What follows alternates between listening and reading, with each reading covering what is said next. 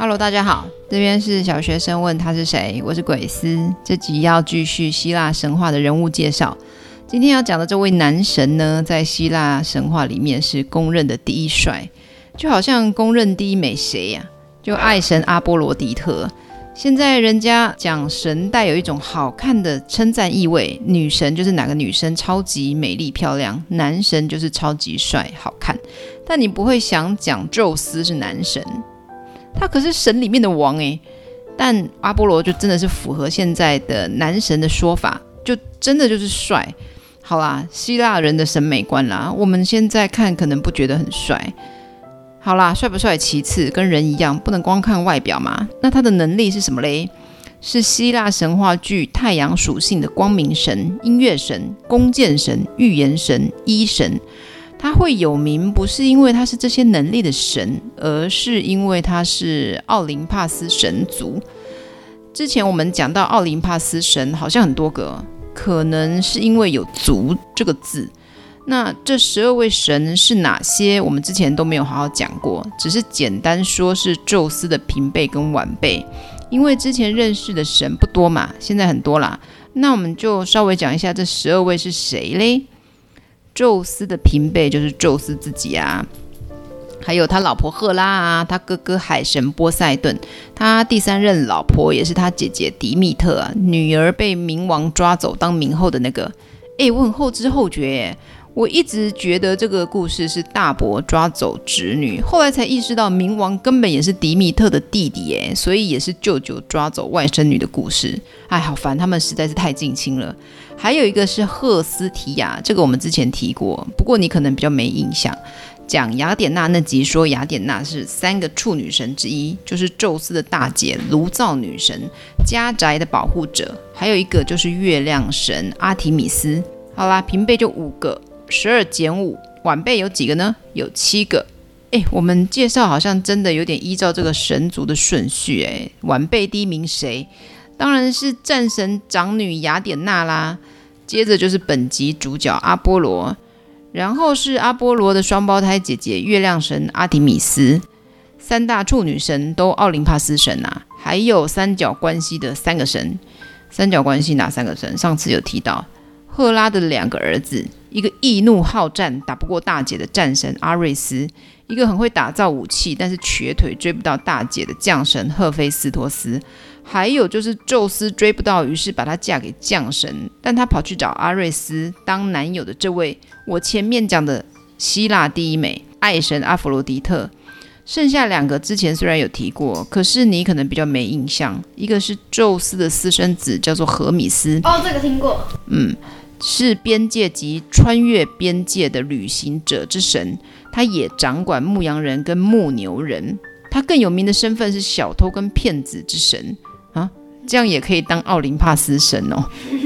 之前我们有提到，他是在赫拉那集讲到，宙斯要拯救一个被赫拉关起来的、被宙斯变成母牛、想躲过赫拉但没躲过的那个女朋友。宙斯那时候没自己去啊，他就派荷米斯去。这个故事还有印象吗？后来呢，还被赫拉使唤去跟爸爸，就宙斯说：“你把你缝在大腿上的那个私生子给小孩的阿姨养啦。”这样小孩没被宙斯看着啊，赫拉就比较好施魔法处理小孩。后来小孩被阿姨摔死，阿姨也跳崖自尽，有印象吗？最后一位呢，也是宙斯的私生子，葡萄酒之神戴欧尼修斯。我们之前其实有提过他，只是都没讲到他的名字。他就是前面讲的那个缝在宙斯大腿上的那个私生子。诶，他不是死了吗？这故事真的很曲折离奇，然后又前后矛盾。前后不矛盾说法就是没有前面讲的荷米斯的那段，从宙斯大腿上生出来，赫拉没有叫荷米斯去劝宙斯把小孩给小孩的阿姨养。从这边以后呢都没有。但戴欧尼修斯成年之后还是不停地被赫拉追杀。嗯，他是一个需要时间长大的神，所以才会有成年后这件事情。然后阿波罗出生的故事之前在。宙斯那集有讲过，赫拉那集也讲过。哇，你看这个故事有多重要，现在被讲第三遍了。就赫拉派巨蟒裴东啊，要追杀怀孕的第六任正宫老婆勒托。宙斯拜托海神哥哥在海上升起一座小岛，这个岛很荒凉啊，没有任何植物，都是岩石，所以你可以想象，乐托在岛上生小孩，没有植物遮蔽太阳，晚上又会很冷。乐托生小孩生很久，有人说一天，有人说九天九夜，总之环境很差劲啦，生小孩又痛苦，真的是超辛苦的。先生出月亮神阿提米斯，接着再生阿波罗。为了显示阿波罗出生时普天同庆，就说。生他的时候，阳光灿烂呐、整个天地间都闪闪发光。诶，那不就你妈一边晒太阳一边生小孩吗？你出生的时候，世界整个闪闪发光，你妈在那边辛苦晒太阳，又热又痛。好啦，乐托生了双胞胎，还有说法是阿提米斯出生后呢，帮妈妈接生阿波罗，很有长姐如母的精神，有没有？总之，在这个故事中呢，你可以感觉得出这个出生的场景是很热闹的。不管是不想出面的宙斯老爸，还是辛苦生小孩的妈妈乐托，还有情绪不佳的后妈赫拉，还有帮忙爸妈的海神大伯，还有一堆在旁边想帮忙不敢帮忙的神。总之，岛上的女神们大声宣布阿波罗的降生，大家要开 party 啦！带来了神食跟仙酒，大家吃吃喝喝超开心的。这是为了要描述阿波罗出生普天同庆啦。好啦，讲完他的出生经历。大多数人都会用太阳神来称呼他，然后他姐阿提米斯就是月亮神，太阳月亮这样很搭嘛。但你知道吗？真正古希腊的太阳神其实不是阿波罗，其实还有另外一个神叫做赫利俄斯，这是古希腊神话。古罗马神话的太阳神就超级有名啦，就是索尔，就是漫威英雄电影的索尔。那故事呢，最一开始的架构应该是太阳神赫利俄斯呢，他驾着四马金车，就是有四只马的黄金的车啊，从东到西横越天空，用光明照亮世界。赫利俄斯下班后呢，就由他的妹妹月亮女神塞勒涅接手。经过了整个黑夜后，由大姐黎明女神厄厄斯接手。每天日出月落，日落月出。这三位神祇呢，每天呢非常认真工作，都不请假。嗯，听到这边，那阿波罗跟他姐阿提米斯又是怎么回事？怎么会在希腊神话里有相同功能的神呐、啊？这就要提到呢，太阳呢是个很伟大的存在。你想象一下哦，就算是文明很落后、很落后的部落，也可以感受到太阳的存在有多伟大吧？有太阳才有光，作物才会生长，人才有食物可以吃。所以几乎所有的原始宗教都会有太阳神跟相关的崇拜。古希腊就是前面讲的太阳神赫利俄斯，他这个 Helios 呢一词本身呢，在古希腊语中就是太阳的意思，就是直接把太阳本尊变成一个神。在地球人的观测中，太阳就是从东边升起，西边落下。所以希腊人就想象太阳神本尊每天他就驾着太阳战车从东方到西方，北欧的太阳神就叫做达格，骑着名为斯基法克西的马带来白昼，就是白天呐、啊。之前在讲埃及艳后的时候呢，有提到古埃及的太阳神拉，这位太阳神拉呢坐着太阳船穿过天际，日本呢。也有一位天照大神，那为什么我们今天经常会说阿波罗是太阳神呢？他为什么会跟赫利俄斯会是一样的？他们就是太阳神呢？这就要从原本阿波罗的技能有什么来说起啦。他是什么方面的神呢？他的角色超级多。他是艺术类的话呢，就是艺术啊、音乐啊、诗歌啊。他有一个圣物，阿波罗有个圣物叫做里拉琴啊，它有七条弦。那古希腊还有一系列抒情诗献给这位诗歌之神，他同时也是九位缪斯的领导人。缪斯是谁嘞？就是宙斯跟第五任老婆生的九个女儿，她们都是文艺女神，但还是阿波罗最强，所以呢，变成这九位女神缪斯的领导者。智慧类有什么呢？预言者，智慧之神，他在古希腊戏剧里普遍作为预言神。最主要的神庙在德尔菲神庙 （Delphi）。那医药类呢，就是药物啊、治疗啊、瘟疫。他有一个儿子叫做阿斯克勒庇厄斯，是医神，就是医术方面比老爸更厉害就是了。他也是弓箭手方面的，比如说射手啊、狩猎之神。他的名字也有毁灭邪恶者的意思，是一位驱除邪恶的神，是一位强力的远射战神。他的标志是银弓，还有一个光明象征呢，就是光跟太阳。他在这方面有一个别名叫做福波斯，这是光明的意思，是一位永生的神，是光源跟力量本身。他出生的提洛岛也是光明的意思。在他身上找不到黑暗，也被称作真理之神。在古希腊城邦时期啊，人们认为他解释了宗教律令，那就会被当作是一位普遍的法规之神。诶，法律代表光明，有没有很有道理啊？他还有畜牧啊、迁徙啊、跟航海者的保护神，是人类的保护神。哦，好不容易讲完了，有没有发现其中一项啊？本来是光，然后延伸到太阳。最初始的光就是太阳带来的呀。这个光的缘由其实是有人这样解释的，是因为他们的外婆呢，就是妈妈的妈妈是泰坦神菲比。这个字的来源是希腊语的 Phils，就是光啊。跟阿波罗相比呢，赫利俄斯就很单纯，就是太阳本尊神格化。本来他们在古希腊神话内就是不同的神，但渐渐的就有人将他们混淆，因为实在太像了嘛。太阳神的角色就渐渐被融入阿波罗的身份当中，被吞噬掉，就好像希腊神话渐渐吞掉罗马神话一样。既然弟弟阿波罗取代了原本的太阳神赫利俄斯，也就渐渐的有人将原本的月亮神、月亮神格化的神塞勒涅被阿波罗的姐姐阿提米斯取代。在这个时候呢，为了让故事有一致性、有逻辑，不要前后矛盾，就开始有诗人继续编故事啦。说，就宙斯啊，说你妈生你们的过程实在是太可怜了，为了补偿你们，我就把太阳送给你吧，阿波罗，把月亮送给阿提米斯。你有没有觉得这就典型的权贵在重要职位上安插自己的小孩？因为宙斯有权有势啊，就把自己的小孩放在重要的工作上。那原本工作的好好的那些神嘞，就不管啊，滚一边去吧。那这样他们要做什么神啊？啊，就没事做了，退休吧。阿波罗退休他们要怎么办？对，就不用工作啦，反正就是待在那里哦。对啊，反正他们也饿不死。阿波罗的典型形象是右手拿着七弦的里拉琴，大声歌唱。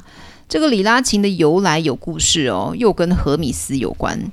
荷米斯做的，嗯，还记得荷米斯是谁吗？前面讲过，奥林帕斯神之一，宙斯的私生子，被宙斯跟赫拉使唤来使唤去的那个。这荷米斯能进入奥林帕斯神族，是靠阿波罗的帮忙哦。阿波罗呢，曾经为了荷米斯跑去劝赫拉，让荷米斯进入奥林帕斯神族，然后还把荷米斯的模样变成赫拉战胜儿子阿瑞斯的模样，就让赫拉感到心软啦、那赫拉就同意让荷米斯住进来奥林帕斯山。前面有讲他是小偷跟骗子之神，所以小聪明很多嘛。出生一天就去偷哥哥的五十头神牛的路上呢，他就看到一只乌龟，都不知道他是怎么把龟壳拔下来的。好啦，他是神，不用讲求逻辑，他就在龟壳边缘钻几个洞，然后洞里面就插入牛的角头上那个角啦，然后呢，用七条牛筋在洞里穿来穿去。绑上去，做成七条弦的竖琴，就是竖就是站着的意思，就站着的琴，又称里拉琴。何米斯偷好牛之后呢，就把牛藏在某个地方，某个山洞啦，然后就吃了其中两头牛。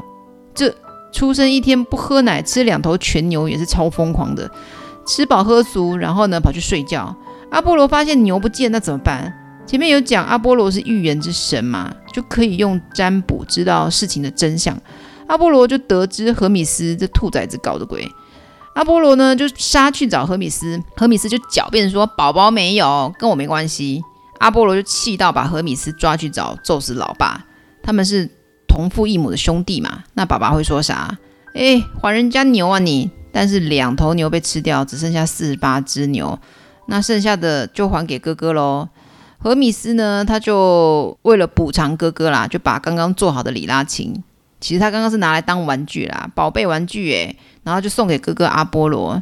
阿波罗刚拿到，心想说这什么玩意儿？结果一拉琴，大为惊艳，这音色实在是太美了呀！谢谢弟弟。于是里拉琴呢就变成阿波罗的标准配备，也从此成为音乐之神。去哪里都要拉一下琴。这故事告诉我们什么啊？工欲善其事，必先利其器呀、啊。也许阿波罗本身就很有文艺气息，但要是他没有一个很厉害的乐器，可能也无法在音乐上那么有名。那你要是没有很厉害的乐器，那就好好练歌喉吧，喉咙也是超棒的乐器哦。然后阿波罗的左手也有东西，是他拿着象征太阳的金球。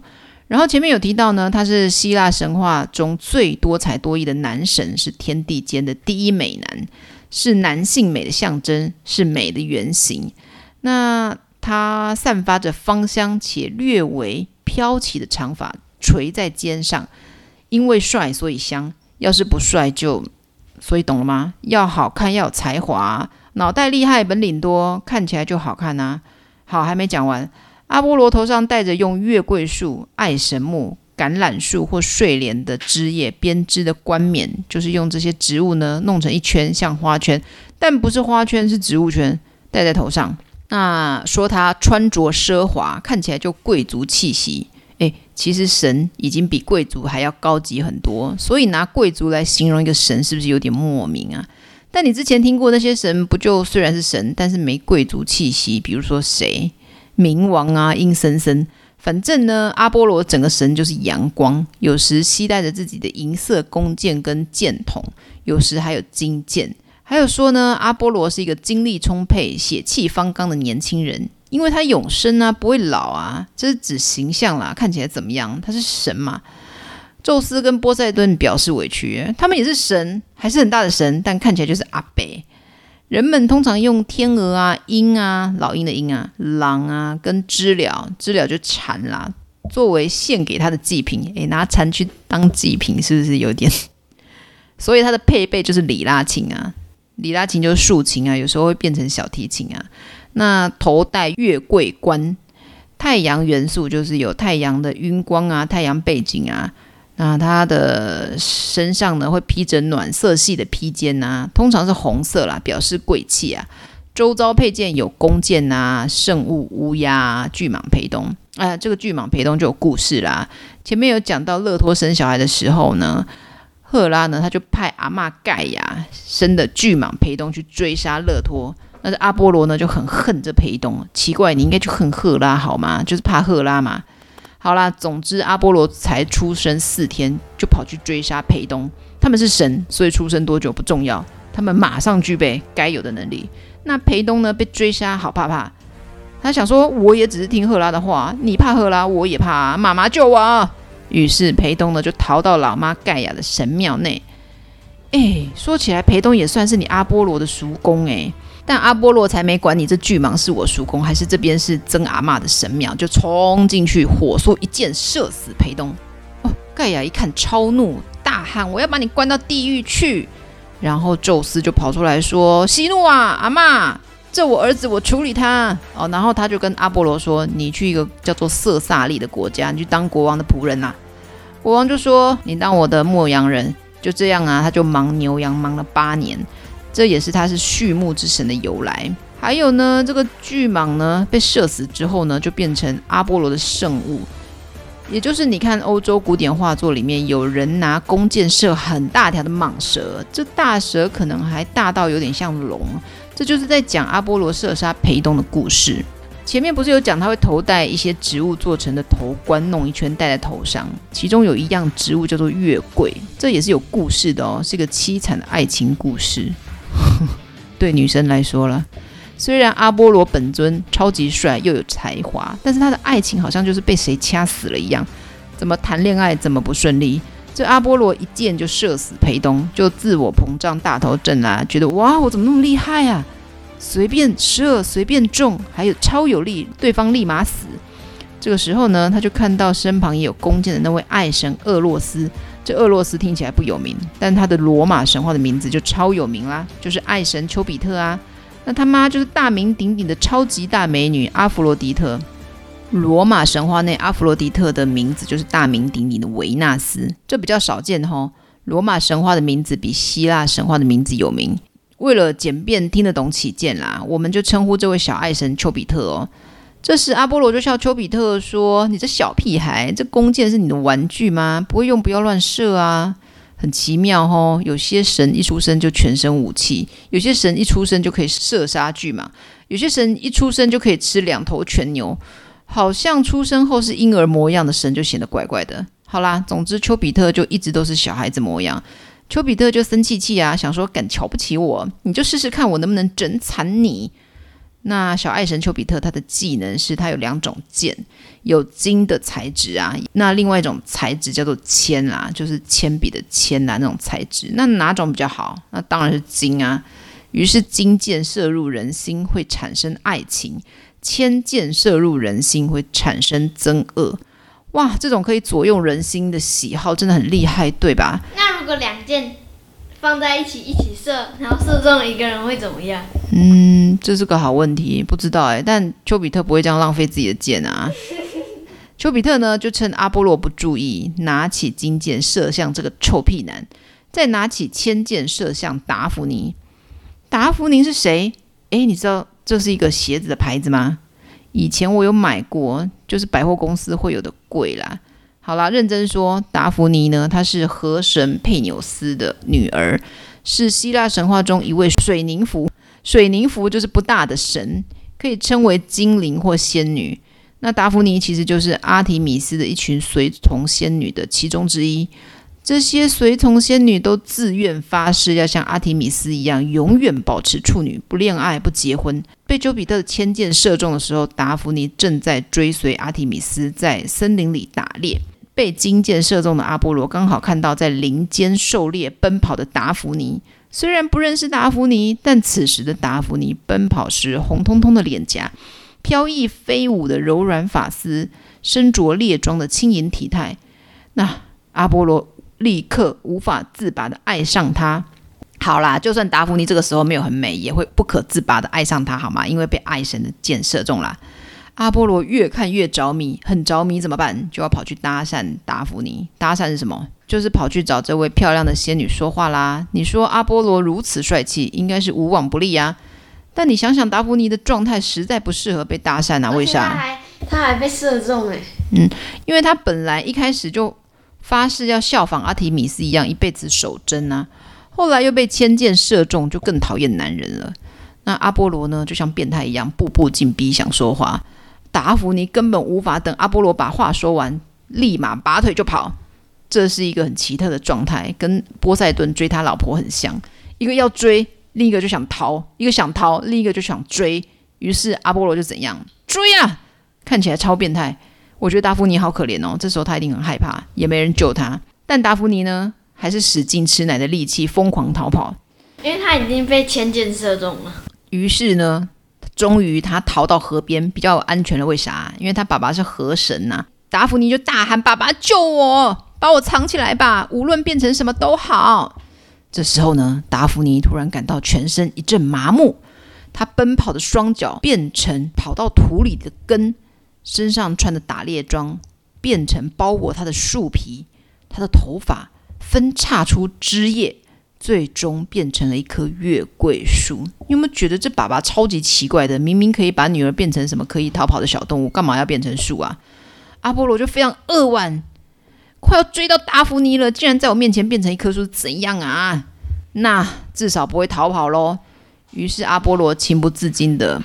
走向前，抱住这棵树，伤心地说：“美丽的少女啊，我失去了你，但你会成为我的树。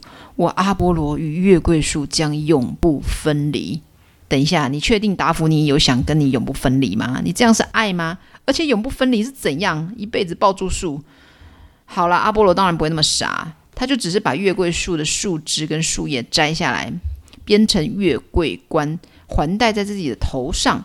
达芙妮这时候就应该会心想说：“好啦，枝叶给你摘走，你离我远点吧，拜托。”于是呢，月桂树就成了阿波罗的圣树。前面有提到阿波罗其中一项神职是译文神，尤其在音乐跟诗歌的表现格外杰出，所以古希腊用来颁奖给杰出诗人或者是竞技呢，你可以想成运动会啦，肢体上的比赛呢，给这些胜利者的奖品就是月桂冠，代表阿波罗的荣耀。一直到现在，月桂冠都有光荣的象征意义。现在还看得到哦？你觉得哪里看得到？有一些奖杯啊，或者是奖状上会有一圈到半圈的树枝树叶的环。有印象又没有印象，不知道那是不是？嗯、呃，你有印象那就应该是啦，那就是象征荣耀的月桂冠哦。讲到这边，我觉得怎么没人说阿波罗很色啊？然后一直说波塞顿跟他弟宙斯一样好色。哎，你知道吗？阿波罗的小孩跟小孩的妈也超多的，意思就是阿波罗也跟很多女生生小孩。要比好色，阿波罗明明就比波塞顿还夸张，好吗？嗯，前面有提到过他是医神呐、啊。阿波罗把医疗技术传给人类，但也散播病痛跟瘟疫。好奇怪哦。其实关于医术这件事情，他自己没什么故事，是他儿子比较有名啊。他的亲生儿子阿斯克勒庇俄斯呢，继承他这项神职，成为古希腊神话中受人敬仰的医神。可以被称为医神，那就是医术好到什么程度？可以起死回生的程度。诶诶，儿子都是医神了，他还可以是年轻人模样哦，因为他们是神啊，时间不会在他们身上留下痕迹的。但是跟孩子妈之间是有故事的，可以讲一下哦。阿波罗的这个医神儿子的妈呢，是个凡间女子。孩子妈呢，虽然怀了阿波罗的孩子，但孩子妈真正爱的却是另外一名凡人，所以孩子妈还是持续跟他喜欢的男人见面。那阿波罗妒火中烧，太生气，情绪失控之下呢，就失手杀了怀孕的这个孩子妈。阿波罗心痛的将孩子妈的遗体啊送去火化。哦，之前呢、爸爸不是也要看着阿台的遗体被火化？当下活着的人心情真的会很复杂，看着遗体被火化烧光光，真的会有一种我再也见不到他了的心情。因为你看到知道这个人死了，你虽然理智上知道，但情感上还是会有一些留念的感觉啦。但是遗体被火化，真的就是再也见不到了。活着的人会有一种再被揍一下的感觉。所以当时阿波罗就突然一阵后悔啊，就冲去把尸体抓离开火源。因为孩子妈虽然死了，但孩子呢？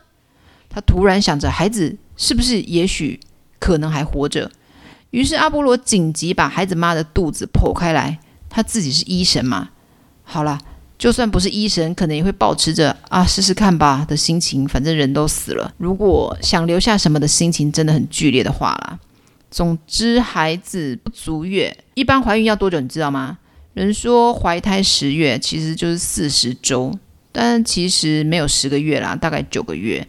孩子虽然不满四十周被迫出生，但还活着哦。阿波罗就将孩子取名为阿斯克勒庇尔斯。阿斯克罗比俄斯。嗯，啊，小孩生出来之后呢，阿波罗不自己养，他就逃避照顾宝宝。这种爸爸哈。好吧，我只能想成阿波罗很忙啦，找了个保姆。他把宝宝给谁照顾嘞？他把宝宝给半人马族的奇荣养育照顾。什么是半人马族嘞？半人马族又被称为仙图尔族，是希腊神话中一种人的身体马下半身的种族。其实是半人马族都被认为很野蛮啊，但是这个照顾宝宝的奇荣不是哦，因为奇荣啊，他从小被弃养，独自居住森林啊。但幸运的是，后来他被阿波罗姐弟发现，然后呢，受到姐弟俩的照顾啊，接受两位神明的教育啊，包括音乐啊、射箭啊、狩猎啊、医学、啊预言啊等知识跟技术，基本上他们会的全部都倾囊相授，就全部都教了。姐弟俩怎么人那么好？哦，是神那么好。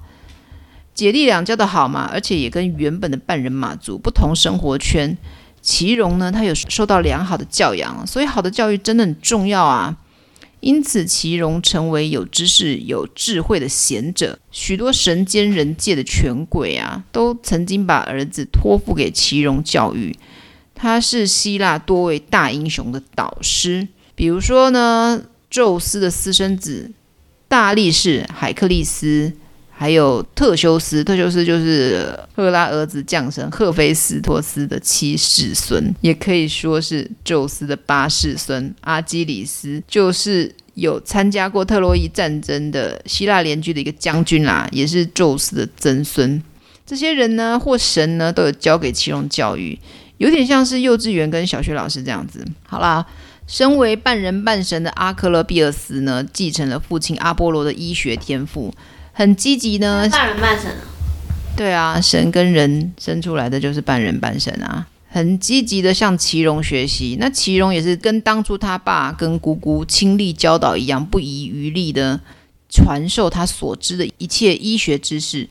这良性循环下呢，阿斯克勒庇尔斯长大后成为医术高超的医生，非常用心照顾受伤生病的凡人。但是呢，有一次呢，希腊呢有一个岛叫做克里特岛，那岛上的国王呢叫做米诺斯，嘿，跟那篇文章一样哦。他有一个小儿子，呃，叫做葛劳库斯，他就掉到水里面溺死了，溺毙。阿斯克勒庇俄斯呢，就想办法如何救人的时候呢，附近草丛突然冒出一条蛇，阿斯克勒庇俄斯吓一跳，就慌忙把蛇打死了。没想到蛇可能有一窝，草丛又冒出另一条蛇，嘴里衔着不知道什么草呢，就塞到那一只死掉的蛇的嘴巴内。过没多久，居然奇迹的复活了。这一幕看得阿斯克勒庇俄斯目瞪口呆，但马上就想到可以试试看啊。他就赶快摘同样的草呢，给溺死的王子吃，王子竟然就复活了。好神哦！这个故事你觉得怎么样？皆大欢喜？不，有人不欢喜。你觉得人死可以复活？那人跟神的差别是什么？所以是有神不开心。这个神就是冥王。冥王呢，他就跑去跟宙斯告状啊，说阿斯克勒庇俄斯呢越来越过分，让该死的人又回到了阳间。阴间的鬼口越来越少，阳间的人口越来越多，这样难道不是破坏阴阳生死平衡吗？宙斯也会想，如果人越来越多都不死，那他们的力量跟地位岂不是跟神越来越像，越来越接近？有没有可能有一天会威胁到神的地位？宙斯竟然当下就使用了自己的雷电，劈死了自己的孙子阿斯克勒庇尔斯。那阿斯克勒庇尔斯的爸爸阿波罗非常生气啊，但很生气能怎么办？他不能对自己的天神父亲宙斯怎么样？于是呢，他就杀去找当初给宙斯雷电武器的独眼巨人，然后真的是杀掉他哦。宙斯知道后非常恼怒啊，他就再度派阿波罗去帮凡间的国王放牧牛羊一年。听到这边有没有很熟悉啊？都第几次了？阿波罗这个儿子惹老爸宙斯不开心，就要丢到人间做苦役。但是呢，宙斯身为阿公也是有点心软难过啦。于是他将阿斯克勒庇俄斯的灵魂升上天空，就是蛇夫座啦。那条启发阿斯克勒庇俄斯的蛇呢，则化作巨蛇座。后来的人们在创造有关阿斯克勒庇俄斯的时候呢，都会有一根缠绕着蛇的长杖。这蛇的方向是往上攀爬，有重生的意思，称为蛇杖。现在大部分全球医学的医疗标志都有这蛇杖的图腾哦。嗯，你可能只注意到红十字，但常常红十字里面有放蛇杖哦。下次你看到救护车经过，或者是我们经过医院的时候，你可以注意看一下。阿波罗成为举世闻名的太阳神。名气远远大于原本最正统的太阳神赫利厄斯。你知道美国科学家还把登陆月球的那艘宇宙飞船命名为阿波罗吗？就是一九六九年的阿姆斯壮成为第一个踏足月球表面的人类这件事呢，登陆月球的这一连串计划就叫做阿波罗计划。那港澳地区，诶，你知道什么是港澳地区吗？香港。香港跟什么？澳门。呃，对，香港跟澳门地区还有台湾呐、有时候称。这个计划叫做太阳神计划，主要呢是载人登陆月球跟安全返回地球，还研究了月球的各种性质。期间是一九六一年到一九七二年就结束了，没有继续。你有没有觉得这名字取得有点奇怪？明明是登陆月球，怎么不取名阿提米斯计划，要取名阿波罗计划？这阿波罗就名声比较响亮啊。地球人第一次离开地球很怕怕嘛，要取个厉害一点的名字壮胆呐。好啦，今天故事就讲到这里。这边是小学生问他是谁，我是鬼斯。下集要讲什么嘞？我讲希腊神话讲得有点腻了，希望可以留言给我，帮我按赞、订阅及分享，谢谢大家，我们下次再见，拜拜拜拜，拜拜。